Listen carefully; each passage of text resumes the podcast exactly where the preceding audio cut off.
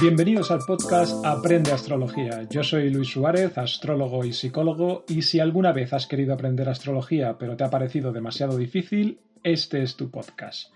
Mi propósito es hacer accesible la astrología a cualquiera que esté interesado en ella y que quiera aplicarla a su vida diaria. Y como dije en el anterior episodio, hoy vamos a hablar del planeta Neptuno.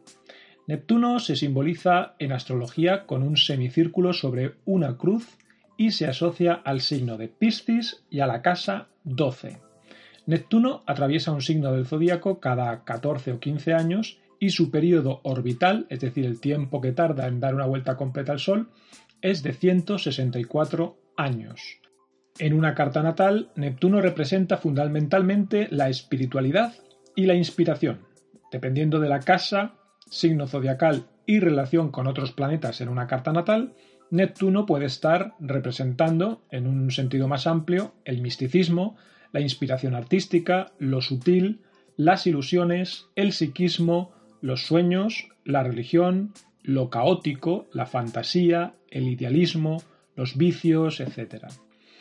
Como podéis ver, Neptuno está relacionado con varias cosas, pero todas ellas forman parte de esa parcela de la vida más sutil, más difícil de medir, lo que está muchas veces entre este mundo y el otro, entre el plano físico y el otro plano intangible, más cercano al espíritu, lo imaginativo, lo evocado. Si Neptuno está bien aspectado en una carta natal, será más fácil que mm, muestre su lado más positivo es decir, elevación espiritual, misticismo, genialidad, inspiración elevada, sensibilidad artística o más sensibilidad emocional, eh, refinamiento, gran imaginación, intuición. Si por el contrario Neptuno está afligido por otros planetas, puede sacar a relucir en ocasiones su otra cara, que es la confusión, el no tener las ideas claras, engañarse a uno mismo con ideas pseudo espirituales, llevar una vida un poco desordenada, el vicio, exceso de indulgencia con uno mismo, deseos de escapar de la realidad incluso por medio de las drogas o el abuso del alcohol. Vuelvo a repetir, Neptuno es un planeta que actúa en el plano sutil, el psiquismo, en las sensaciones y sus efectos se sienten pero no son fáciles de explicar muchas veces. Voy a poner un ejemplo de una mujer muy conocida y fuertemente influenciada por este planeta, por Neptuno la monja, mística y escritora española del siglo XVI, Santa Teresa de Ávila o Santa Teresa de Jesús, una de las más grandes místicas de todos los tiempos, con una vocación religiosa bien marcada desde niña. Santa Teresa de Jesús, junto a San Juan de la Cruz, fue la fundadora de la Orden de los Carmelitas Descalzos. No es necesario ahondar mucho en la biografía de esta extraordinaria mujer, porque todo el mundo la conoce sobradamente y sabe hasta qué punto la religión y la mística fueron el eje vertebrador de toda su vida y de su obra literaria. Pues bien, si miramos la carta natal de Santa Teresa, que por cierto la podéis ver, por ejemplo, en la página astro.com, ponéis su nombre en astro.com y podéis ver ahí la carta natal de Santa Teresa. Veremos para empezar que su ascendente se encuentra en el signo de Piscis, el signo regido por Neptuno. Ahora, como siempre, habrá que ver dónde está ubicado Neptuno en su carta natal, por aquello del regente natal, si recordáis el episodio número 4 que lo dedicamos íntegramente al regente natal. Y el Neptuno de esta mística del siglo XVI está ubicado precisamente en la casa 12. La casa 12 representa la vida interior, la vida retirada, las reclusiones voluntarias y, por supuesto, una casa habitualmente destacada, muy fuerte, en personas que han decidido pasar su vida apartados del mundo para meditar, llevar una vida contemplativa y también para servir a otras personas. Por ejemplo, es una casa muy típica de personas que trabajan en hospitales, como enfermeras, por ejemplo, enfermeros, o incluso funcionarios de prisiones que de algún modo pues también están relacionados con la reclusión, aunque ellos no sean reclusos, pero trabajan eh, en este campo, ¿no?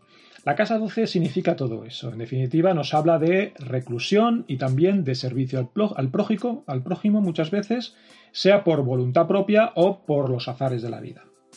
Con Neptuno en casa 12, es decir, con el regente natal en la casa de la reclusión, no es de extrañar su deseo desde bien joven de ser monja. Además, Neptuno está ubicado en conjunción a la cúspide de la casa 12 y ya hemos dicho que eh, un planeta ubicado en la cúspide de una casa hace que tal planeta gane en fuerza, en importancia y que añada relevancia a esa casa tiñéndola de las características del planeta. Ciertamente, con Neptuno ubicado en la casa en la que se siente más cómodo, porque Neptuno se asocia, como ya dije, a la casa 12, y estando además el ascendente en Piscis, signo que se asocia con Neptuno, no es de extrañar la fuerte tendencia mística, religiosa, contemplativa de esta extraordinaria mujer. Y digo extraordinaria porque en su carta aparecen otros elementos que la convierten en una monja atípica. Santa Teresa no era una mujer de quedarse de brazos cruzados, sino que tenía una vida muy activa. Podemos ver esa T cuadrada en su carta natal, ese triángulo rojo formado por tres planetas que indica que era una persona muy trabajadora y la suficiente tensión es una carta que tiene esa suficiente tensión entre planetas como para justificar una personalidad activa, fuerte, con voluntad, y sin mencionar, por ejemplo, que además era Aries, tenía el Sol en Aries, signo de fuego, pionero, combativo, y además tenía tres planetas en Aries, es decir, una persona con una fuerte actividad. No imaginemos a Santa Teresa siendo una monja que hace una vida tranquila, sosegada, sencillamente dedicada al rezo, porque no era así, y su carta eh, así lo indica. Otro ejemplo que poco tiene que ver con lo místico, eh, que es Johann Sebastian Bach, el famoso compositor barroco alemán. Si vemos su carta natal, que también la podemos ver en astro.com, no sabemos su hora de nacimiento, al menos aquí no aparece, es decir, no está domificada esta carta, simplemente podemos ver como que el aspecto que tenía la carta por el día, por la fecha en la que nació. Pero con esto sí que podemos ver que Neptuno está en conjunción exacta con su luna. Esta unión de Neptuno, imaginación, intuición, inspiración, con la luna, emociones, imaginación, sensibilidad, crea un resultado muy interesante, que en el caso de Bach se tradujo en la enorme y genial fertilidad para la composición musical. Además, el tener esta conjunción en el sensible signo de Piscis, además es el signo regido por Neptuno, no lo olvidemos, hizo que estos dos planetas unidos redoblaran su fuerza y su influencia en el terreno artístico en este personaje. Profesiones. Vamos a ver, las profesiones que mejor encajan en la gente con una fuerte influencia de Neptuno son todas las que se relacionen con el arte, con la inspiración, la imaginación, la música, también con el mar, porque Neptuno también se asocia con todo lo marino, con el agua. Recordemos que Neptuno era el dios romano que gobernaba las aguas y los mares, el equivalente al Poseidón griego. Esa relación entre Neptuno y el agua es lo que de algún modo conecta la intuición, la inspiración, la imaginación con este planeta, porque ya sabemos que es el elemento agua el que se relaciona con todo esto, con lo sensible, lo sutil, lo inspirado, lo emocional. Y hasta aquí el episodio de hoy dedicado a Neptuno. En el próximo episodio hablaremos del último planeta, Plutón, planeta que representa la transformación y la regeneración.